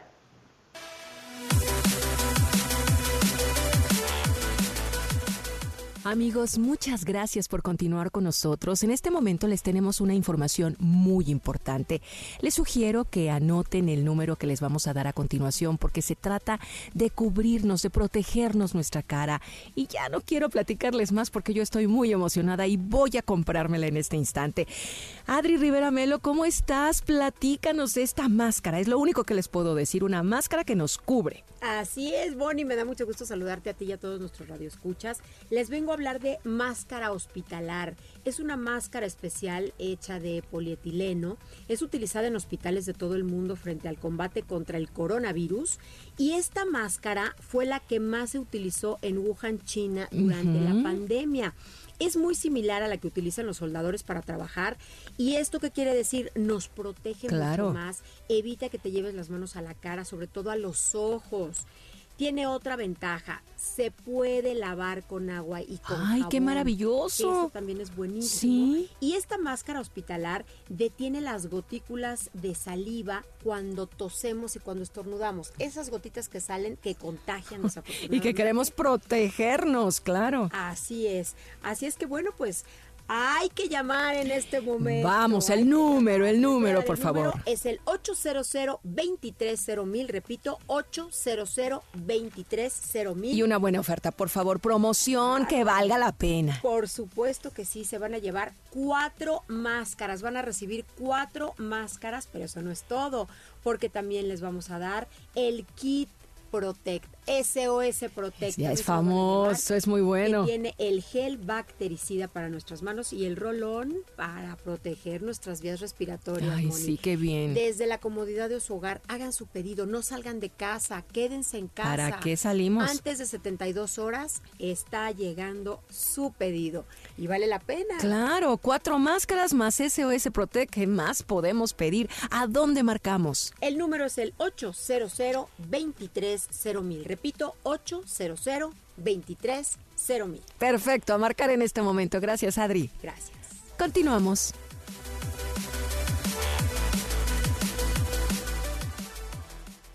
¿Cómo te enteraste? ¿Dónde lo oíste? ¿Quién te lo dijo? Me lo dijo Adela. Regresamos en un momento con más de Me lo dijo Adela por Heraldo Radio. Continuamos con el estilo único y más incluyente, irónico, irreverente y abrasivo en Me lo dijo Adela por Heraldo Radio. ¿Qué hacemos?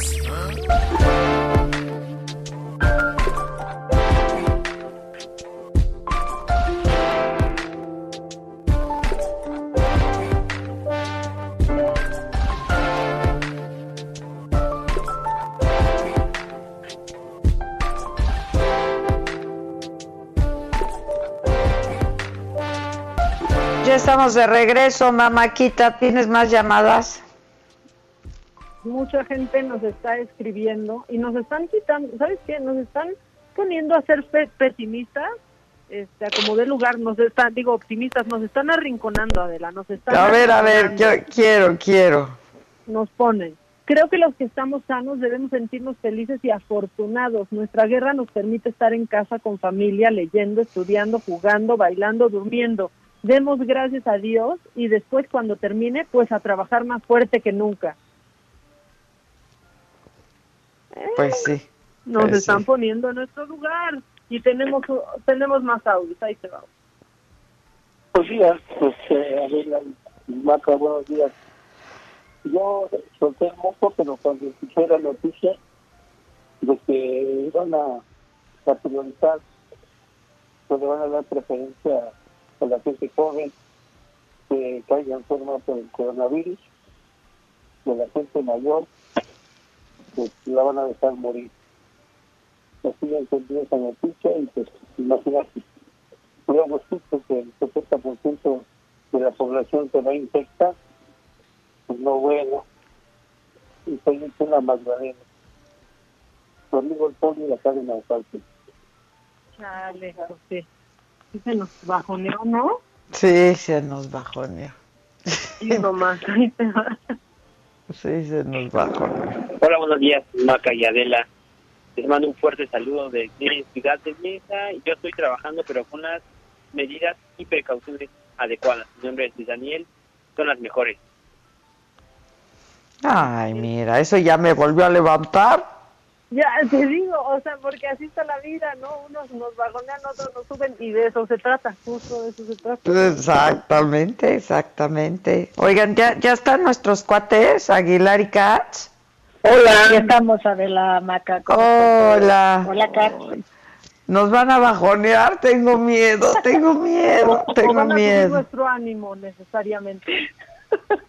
Creo que a estas alturas subir el ánimo ya está un poco difícil, es como una tarea de, de alto riesgo, pero vamos a tratar todos de subirnos el ánimo colectivamente.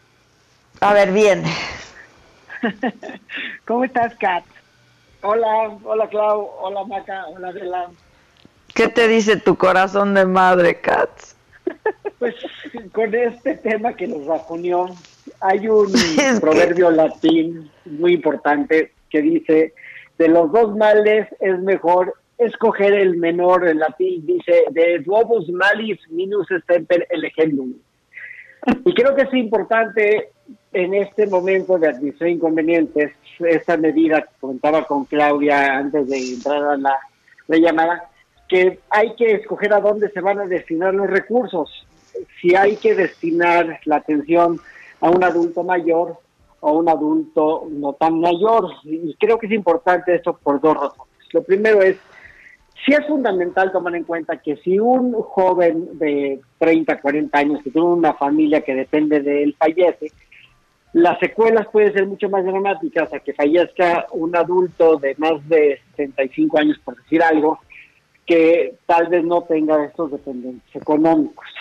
Entonces, pues si vamos a tener que escoger de los males, pues sí es, hay que escoger el menor o el que menor daño cause. No sé qué piensa mi colega Claudia. No, yo no estoy total, na- de nada de acuerdo con mi colega Ilan. Digo, la frase me parece independientemente muy interesante. El punto es que es un tema de derechos humanos. O sea, obviamente no nos va a alcanzar. ¿Y por qué estábamos hablando de esto? Para darles un poco de contexto. Antes de entrar estábamos justo pensando de qué vamos a hablar y bueno, pues sabemos que se anunció con bombo y platillo el acuerdo con hospitales privados, ¿no? Para atender todos juntos contra el COVID y pues es un poco paradójico, ¿no? Porque efectivamente eh, suena un poco parecido a lo que era el seguro popular, ¿no? De alguna manera. Pero lo que me preocupa más es que se habla de que van a asignar o liberar tres mil y tantas camas para apoyar a los hospitales a través de este convenio, pero no para pacientes con coronavirus, ¿no? Es decir, va a ser para que se atiendan en hospitales privados otro tipo de padecimientos. Entonces, pues creo que eso eh, habría que, que pensar el por qué, ¿no? Hubiera sido a lo mejor más conveniente destinar las camas a la atención de los pacientes de COVID, considerando que justamente se destinan a hacer frente a la contingencia, ¿no? En cambio, lo que desaprovechan es la fuerza que tiene el sector privado, que evidentemente tiene una gran capaci- capacitación ya en estos temas y a lo mejor inclusive eh, pues recursos o equipo médico de primera tecnología. Y bueno, para rematar la foto de la jefa de gobierno a un lado cuando el club de Toby está firmando el convenio que me parece bastante lamentable por no dejar, por no dejar de hacer mención de ello, ¿no?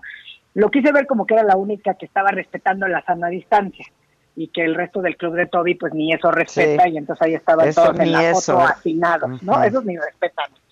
Pero en este tema de, de lo que comenta Ilan, yo, yo creo que pasó totalmente desapercibido una publicación que se hizo eh, el sábado, se publicó un comunicado por parte del Consejo de Salubridad General, donde hicieron del conocimiento público eh, la guía bioética de asignación de recursos de medicina crítica. Aquí no Y- pasó, guía- aquí no pasó de noche porque con eso abrimos el programa hoy justamente. No, exacto. Y, y, y lo celebro, porque justamente lo que hace esta guía es prever futuros posibles circunstancias en las que la capacidad existente de cuidados críticos vaya a estar sobrepasada o cerca de ser sobrepasada. Y entonces no sea posible referir pacientes que necesitan de cuidados críticos a otros de servicios de salud, pues donde podían llegar a ser atendidos de manera adecuada. Y es aquí donde entraría a lo mejor la frase como que, que, que quiere ponderar eh, Ilan en el sentido de, bueno, pues el bien mayor. Aquí yo lo que sí creo que debemos tomar todos en cuenta como una primera cuestión es que la organización, la ONU y todos sus organismos en materia de derechos humanos han sido muy contundentes. Han dicho, todas las personas tienen derecho a la vida y a la salud. Todas las personas, no se restringe el rango etario.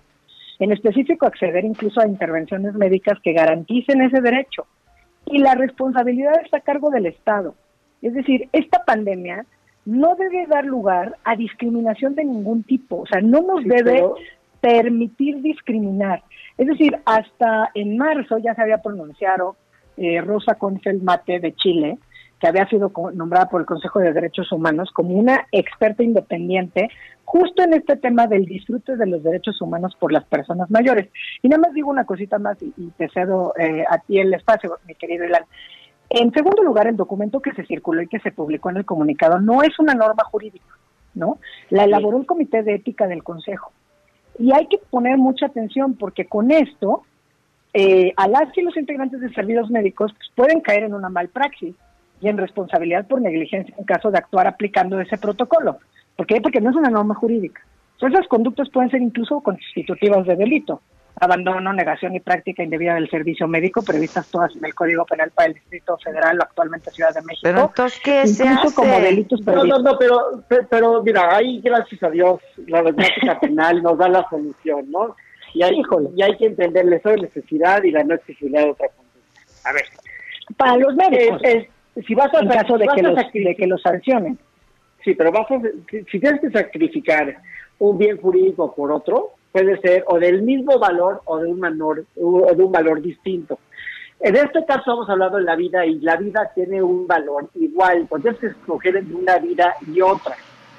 Si nada más tienes una cama para dos enfermos y uno va a morir, ¿cuál escoge? Esa ponderación, que es la misma ponderación que hace la persona que está en el océano con un, en una balsa de nazca una persona pues no le puedes exigir a uno que se sacrifique por el otro. Los dos van a luchar por el, por la balsa y solamente uno va a sobrevivir y no por eso vas a enjuiciar al otro después por homicidio, porque esa conducta era, pues no le puedes exigir una conducta distinta, estamos regresando a lo mismo. Se tienen que tomar decisiones incómodas. Pero dijiste algo muy importante. La no exigibilidad de una conducta es a partir de las normas. Y en este caso, si lo que quiere hacer el Consejo de Salubridad General es tomar esto como un marco normativo que nos dé seguridad a todas, en su caso, con independencia de que yo no estoy de acuerdo desde la perspectiva de derechos humanos, ¿no? Lo que tendría que hacer es emitir un acuerdo al respecto y publicarlo. Esto, en su caso, permitiría la revisión por parte de la autoridad judicial en caso de que se impugnara. ¿Y por qué? Porque como tantas otras cosas que se han dado ahorita eh, en este trance de la pandemia, pues hasta el momento no es la correcta la forma. Es decir, en lugar de que nos estén dando a la población seguridad, lo único que se genera es más desinformación y además, de una manera que me parece bastante irresponsable, vuelven viral un documento tan importante como si se trataran de recomendaciones, no sé, que te mandan un grupo de WhatsApp, eh, las que publica la OMS o algo así como las que estamos circulando todos tratando de generar, pues no pánico, sino conciencia colectiva de cómo actuar en estos casos. ¿no? O sea, yo personalmente insisto, la pregunta, pues como dices Adela, es muy buena, es, entonces, ¿qué hacemos? Sí, personalmente creo que el derecho a recibir tratamientos médicos es sin excepciones. Evidentemente nos están poniendo en una situación muy compleja de cómo hacer esto, ¿no? Eh, estamos actuando como que si estuviéramos en una aplicación, no sé, casi casi por, así lo decía hace unos días eh, Santiago Corcuera, decía como si fueran a aplicar, el personal médico pudiera aplicar un supuesto código de guerra en el que pudiera, fuera procedente practicar la eugenesia, ¿no? Es decir, seleccionar qué pacientes van a recibir tratamientos y negárselos a otros bajo criterios tan simples como vamos a descartar aquellos que pues, ya vivieron muchos años y les vamos a dar prioridad a los pero más jóvenes nada más porque ya tienen todo su futuro por delante. pero, también que acá una de justificación en el mismo padecimiento, ¿no? Es decir, y aparte la oye, se supone bueno, a ver, la no exigibilidad de otra conducta, como dices, Ilan, es respecto a los eh, médicos o a los a las personas que llegaran a atender y llegaran a tomar esta decisión. En beneficio de ellos y de la no exigibilidad de otra conducta es que tendríamos que tener un mejor marco y un mejor actuar del- por parte de las autoridades, ¿no? ¿Por qué? Porque por el momento, pues esto es una guía ética, o sea, no es, ahí sí habría la exigibilidad de otra conducta. O sea, si llega una persona adulta, mayor de 60 años, a pedir a- auxilio y atención médica, pues, todo el equipo profesional, técnico o auxiliar de la atención médica está obligado Tienen la obligación a prestar asistencia a esa persona. Eh, Incluso si está en notoria urgencia, porque no pueden poner en peligro su vida. De lo contrario, sí estarían ellos incurriendo en un delito, ¿o no? Sí, está cañón, pero eh, mi punto es el siguiente. Eh, Fine, todo lo que dices me suena bien. Nada más, que nada más hay dos, hay dos enfermos y hay una cama.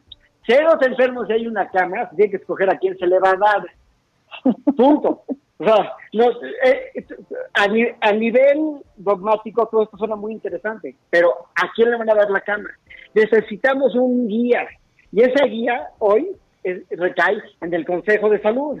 En ese Por consejo eso, entonces, que, tenemos. haga las cosas bien, que publiquen No, un acuerdo. Esto sí, es una pero- guía interna que me Estoy de parece de, acuerdo. manera Pero irresponsable. De repente la desempapelaron, la sacaron de su cajoncito y la circularon.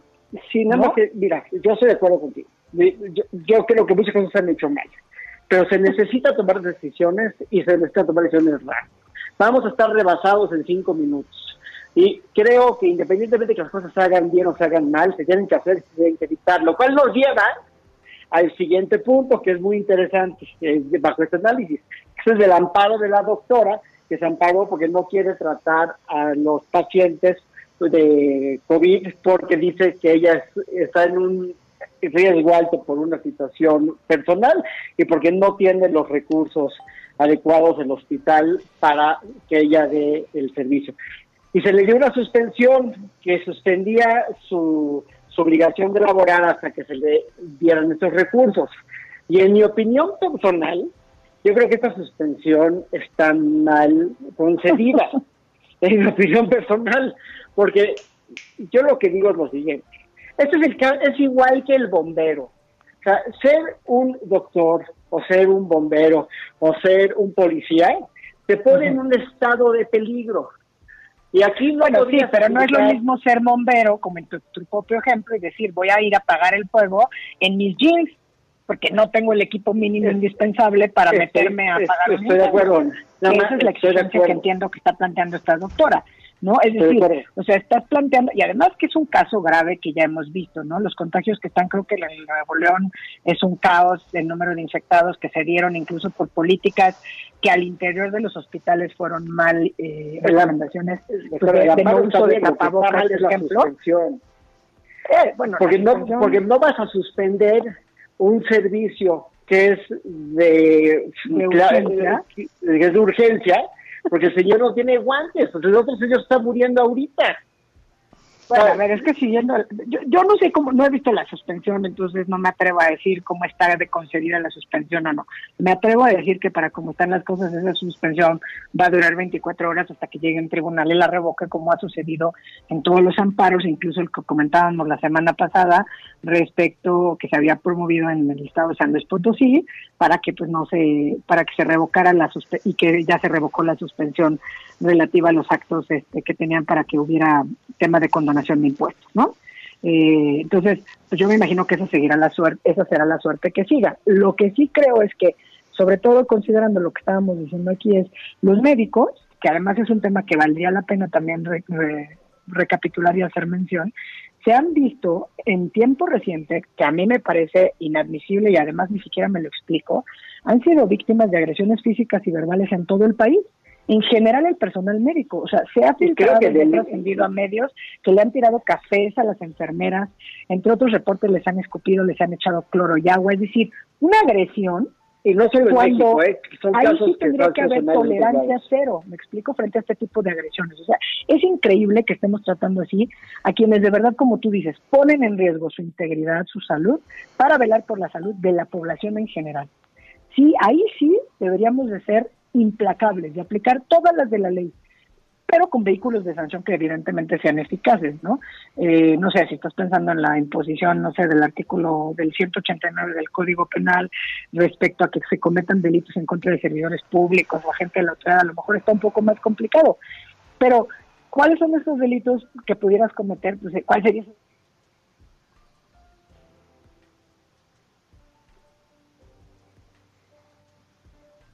Y en ese caso, pues si están previstos no nada más en el Código eh, Penal Federal, sino también delitos, otros delitos como en el que está previsto en la Ciudad de México el delito de discriminación, ¿no? Obvia, obviamente sobraría decir que a la autoridad pues le toca garantizar la integridad y la seguridad de los trabajadores del Sistema Nacional de Salud en el sector público y privado, ¿eh? que es muy importante. Por ejemplo, eh, la iniciativa de la Ciudad de México me parece encomiable en el sentido de estos autobuses que se han implementado, eh, pues es una excelente, una excelente idea, incluso también con el reforzamiento de medidas de seguridad en los centros de salud. Eh, ¿Por qué? Porque justamente esto no podemos decir, ¿no? El personal del seguro, eh, del los sector de salud tiene en los hechos garantizados su servicio médico tampoco. Pero que ahí vuelve al tema de la doctora, ¿no? Porque a lo que voy es que si ahorita hay frustración en los hospitales, esa frustración se va a multiplicar de una forma importantísima. En las próximas semanas que, que, se va a ver colapsado la capacidad de proveer el servicio Y en este momento, una de las partes fundamentales que, que, se necesita garantizar es la seguridad de los médicos para poder proveer este servicio, sobre todo ante este enorme disconfort y queja que se va a dar entre los pues derechohabientes sin duda y a todos los que van a necesitar la atención. Entonces se necesita poder prever esto de una forma eficiente y si hay que mandar a policías a los hospitales, pues hay que mandar a policías a los hospitales, digo, de una forma o de otra. Eso, eso, o sea, la vida del médico va primero, o sea, lo intercomillo, sí, es decir, no podemos detener el COVID o la pandemia si no protegemos en primera instancia a todos los trabajadores del sector salud. Pero es que son todos los trabajadores sanitarios, son todas las enfermeras y los médicos. Y eso es vital.